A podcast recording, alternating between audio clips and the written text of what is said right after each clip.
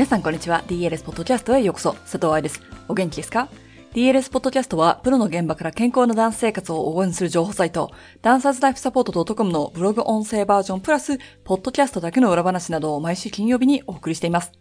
この前、BGM なしの特別ポッドキャストをお送りしたのを聞いていただけましたでしょうか？もしくはインスタや Facebook ライブで見てくださった方もいるかもしれませんし、メルマガ号外で見てくださった人もいるかもしれません。最近忙しくってそんなチェックしてませんという方のために DLS 春の来日セミナーは新型コロナウイルスの研究内容が発表されたため今回はオンラインセミナーに変更もしくはクラスのキャンセルとなりました。もうすでに申し込んでくれている人たちのもとにはメールが届いていて説明や返金手続き、オンラインセミナーに変更などお聞きしておりますが、セミナー申し込みされた方でまだ hello.dancerslifesupport.com からのメールが届いていない方は、迷惑メール、受信設定をご確認の上、DLS に連絡してください。設定をチェックしてもらわないと、こっちからメールを何度送っても届かないことがあります。特に今回のメールは長く、リンクなどもついているため届かない人も設定によってはいるかもしれないので、ちゃんとご確認くださいね。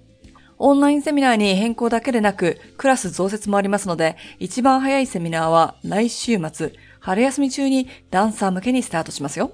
4月3日はダンサーの表現力を学ぶオンラインワークショップ。4月4日は上達するバレエノートの書き方ワークショップ。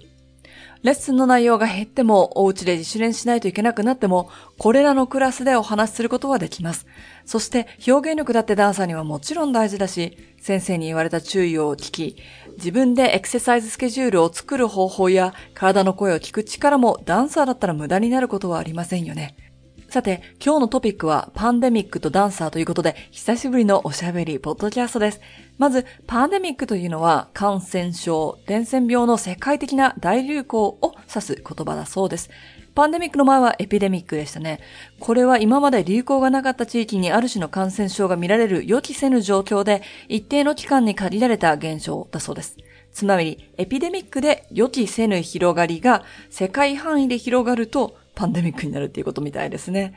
ダンサーの仕事はこれに大きく延長されました。急いで日本に帰らないと次いつ帰れるのかわからないよと言われてる子もいましたし、学生寮が閉まるか全員出ていかなければいけないと言われたり、もしくはすでにもう国のロックダウンや地域のロックダウンが行われていて、お家から出るのを禁止、もちろんスタジオにも行けないしバレエ列にも受けられないという状況になった人たちもたくさんいたみたいです。ツアーカンパニーはキャンセルだし、大人数が集まるシアターも閉じました。つまりダンサーの仕事はストップしたんです。当たり前って言えば当たり前かもしれませんね。オーストラリアでも non-essential、つまり不必要なという人ちょっとおかしいけれども、生活に必要な最低レベルでないビジネスは全て閉まりました。日本はというと、このポッドキャストをレコーディングしている3月24日では、今後、規約が緩んでいくみたいですね。外出している人たちがたくさんいるというのも SNS で見ました。他の国とは逆の動きをしていてびっくりはしてますが、私はこのエリアの専門家ではないので、あ、そうなんだと、外から見てこう思ったということだけお話ししておきます。DLS のセミナーがキャンセルになった理由の一つは、新しいリサーチからなんですが、それが空中でもコロナウイルスは3時間生き延びることができるというニュースでした。でもリサーチが出る前は触らなかったら大丈夫みたいな時期もありましたよね。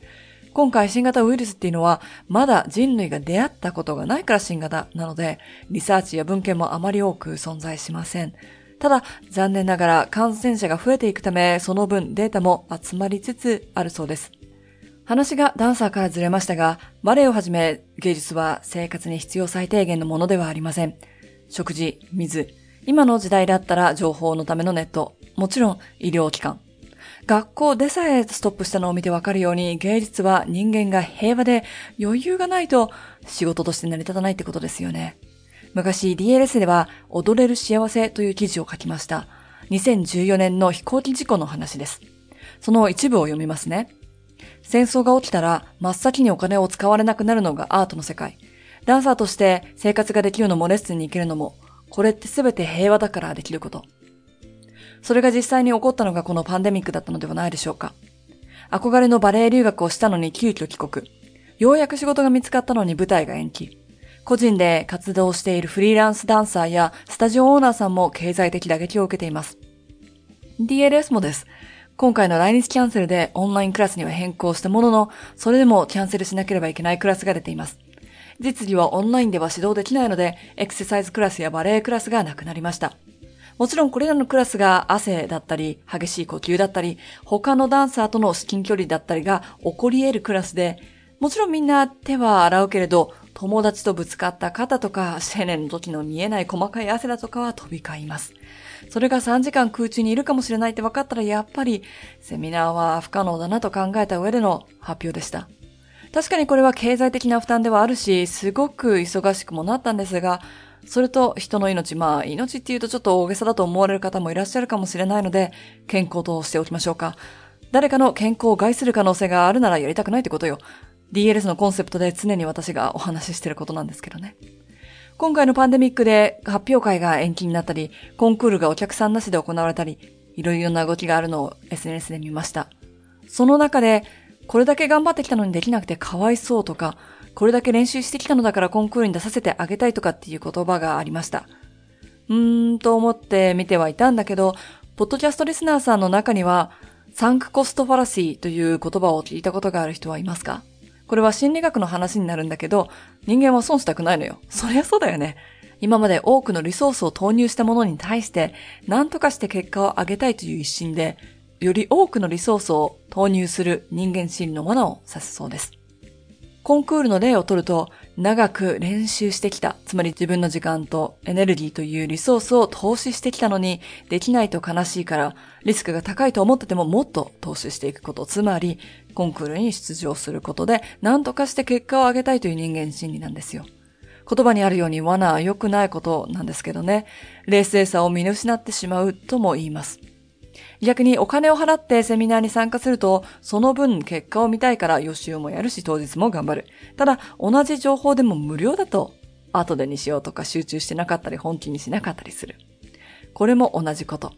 お金払ってないから損しないじゃん。無料ポッドキャストだと。だから、ながら作業で聞いててもいいわけですよ。これがお金を払って買った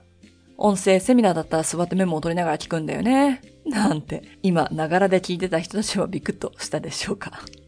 悪いことじゃないですよ。こういう心理的な動きを理解して自分を良い方向へ導くことができるんだったらいいけれど、その判断材料が損得だけではなくって、生徒やダンサーの健康や将来まで考えてくれるといいんだけどなと思いながら、今回のパンデミックとダンサーやバレエ界の動きを見ています。